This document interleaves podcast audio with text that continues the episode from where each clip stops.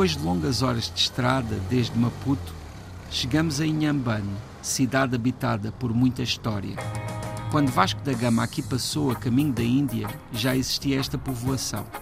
Na sua paragem, o navegador gostou de quem aqui encontrou. Referiu-se aos locais como boa gente e, incrivelmente, passados estes séculos, esse epíteto é ainda constantemente repetido. Um bom lugar para confirmar a simpatia e a bondade do povo é o Mercado Central. Por toda a parte encontramos os produtos desta terra fértil, todas as frutas com as suas cores exuberantes a contrastarem ou a associarem-se às cores das capulanas, vermelhos, laranjas, cores quentes como o sol que intensifica os aromas, os ânimos, as vozes entrelaçadas no ar. São vozes de mulheres. Quando percebem que somos portugueses, querem falar connosco, vender-nos o que têm na banca, frascos de picante, temperos que podemos conhecer ou não. Às vezes, querem simplesmente trocar alguma conversa. Aqui há tempo, há curiosidade por quem chega. As palavras fluem com pronúncia e tranquilidade moçambicanas. Nas ruas de Inhambane existe a arquitetura da história que partilhamos, o tempo colonial. Os edifícios do centro da cidade são muito belos e estão quase sempre bem preservados, com traça das décadas de 50 e 60, edifícios dessa África a que se chamou portuguesa.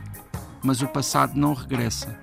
Multidões de jovens avançam pelas ruas, desconhecem esse tempo, dirigem-se ao cais, vão apanhar o barco para Machixe, atravessar a Baía de Inhambane.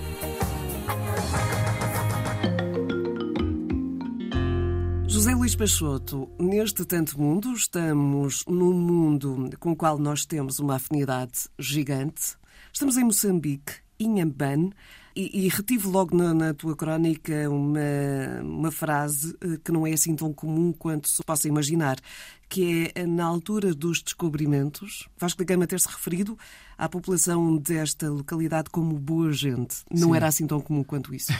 Sim, e essa, pronto, essa é uma, uma lenda, não é? Quer dizer, é uma, é uma ideia que tem passado ao longo dos tempos. Não sei até que ponto é que ela está convenientemente registada, mas a verdade é que uma das imagens de marca de Inhambane, sempre que se fala da, da cidade, se repete essa, essa frase de Vasco da Gama dizendo que é uma terra de boa gente. E efetivamente é uma terra de boa gente, como acontece, aliás, em, toda, em todo o país, em Moçambique, que é um lugar onde as pessoas apresentam sempre muita generosidade, muita curiosidade. Mas este não deixa de ser um cartão de visita muito interessante. Sim, claro. Historicamente e, muito interessante. Claro, e Inhambane ainda tem a vantagem também de ser um, um lugar que fica perto da água e por isso acaba por também ter em alguns momentos paisagens extraordinárias. Aliás, não muito longe dali ficam algumas das praias mais conhecidas de Moçambique, como é o caso da Praia do Tofo, a Praia da Barra, que são praias que ainda hoje são extraordinárias, embora uh, nós, com esta história comum que temos com Moçambique, ouçamos com muita regularidade relatos de outros tempos em que tudo isso era, eram espaços uh, completamente desertos e apenas da natureza, e hoje já tem um urbanismo, já existem algumas pronto, já existe algum trabalho ao, ao, nível do turismo, o que tem os seus lados positivos e negativos, claro.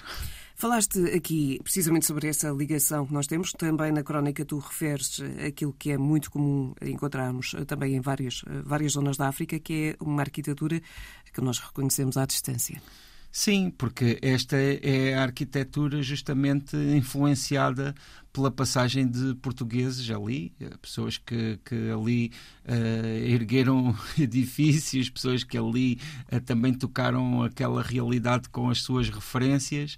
Neste caso, essa arquitetura, é uma arquitetura com muitas ligações à arquitetura europeia, mas também depois com particularidades coloniais, ou seja, particularidades próprias daquela região, adaptadas a, a, ao clima, adaptadas a, às especificidades daquele tempo, uh, também daquele tempo histórico, não só daquele tempo meteorológico, e isso acaba por ser uma particularidade muito interessante, uh, porque na verdade esses são os edifícios que permanecem e que, e que por terem esse tipo de construção sólida, nos falam desse tempo. Claro.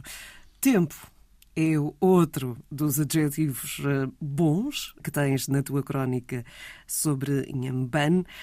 Há um tempo um, diferente nesta cidade? Eu acho que sim, é? Para já porque são lugares que têm uma, um, uma cadência muito própria. Eu acredito que haja gente lá que tem vidas com stress, e, ansiedade, mas não me parece que essa seja a regra. Ao menos aos nossos olhos, Sim. a vida que eles têm não é tão estressante.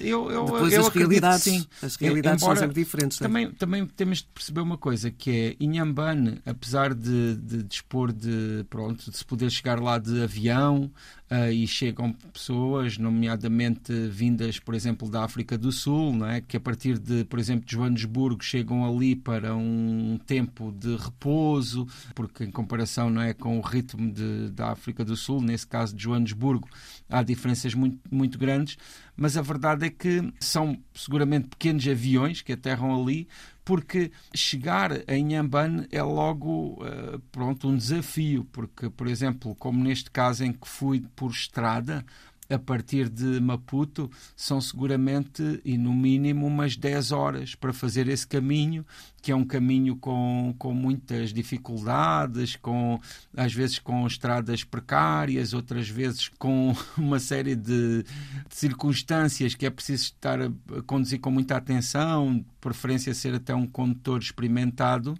e eu acho que isso também é logo um sinal do próprio tempo do lugar, que é um tempo muito ligado à natureza, é um tempo humano também, porque uhum. não é um tempo que esteja condicionado às vezes pelas obrigações obrigações que nós colocamos a nós próprios e que são em grande medida artificiais. Ora, já aqui falámos sobre o facto de ser considerada terra de boa gente, ou ter sido considerada por Vasco da Gama.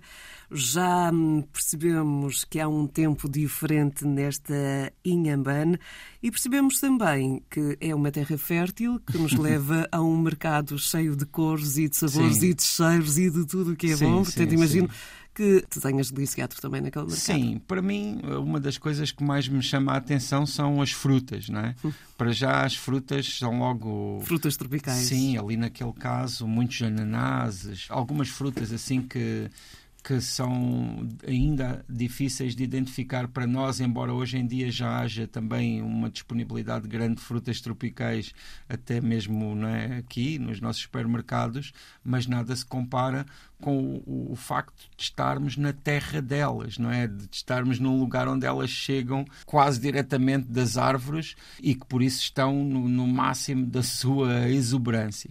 E depois, claro, outras coisas que também ali me chamam muita atenção e que em Moçambique são muito fortes são, são os picantes, aqueles diversos molhos uhum. que às vezes são feitos a partir dos picantes e, e a diversidade de pimentas e pimentinhas ah, sim, que eles sim, têm sim, lá. Lembro perfeitamente da filha da madrinha do meu irmão, que vivia em África, cada vez que vinha a Portugal, trazia um sem fim de pois, qualidades claro. de, de, pimentas e pimentinhas. Pois, sim, ali é mesmo um lugar de, de, encontrar essa diversidade. E depois também com a vantagem, neste momento e para nós, de serem muito acessíveis não é? para os nossos parâmetros, porque uhum. na verdade aqui nós estamos habituados a encontrar essas coisas a preços muito mais altos, porque a maior parte das vezes têm de fazer viagens através do meio mundo e ali uh, não só estamos perto dos produtores, como também são, na sua esmagadora maioria, ofertas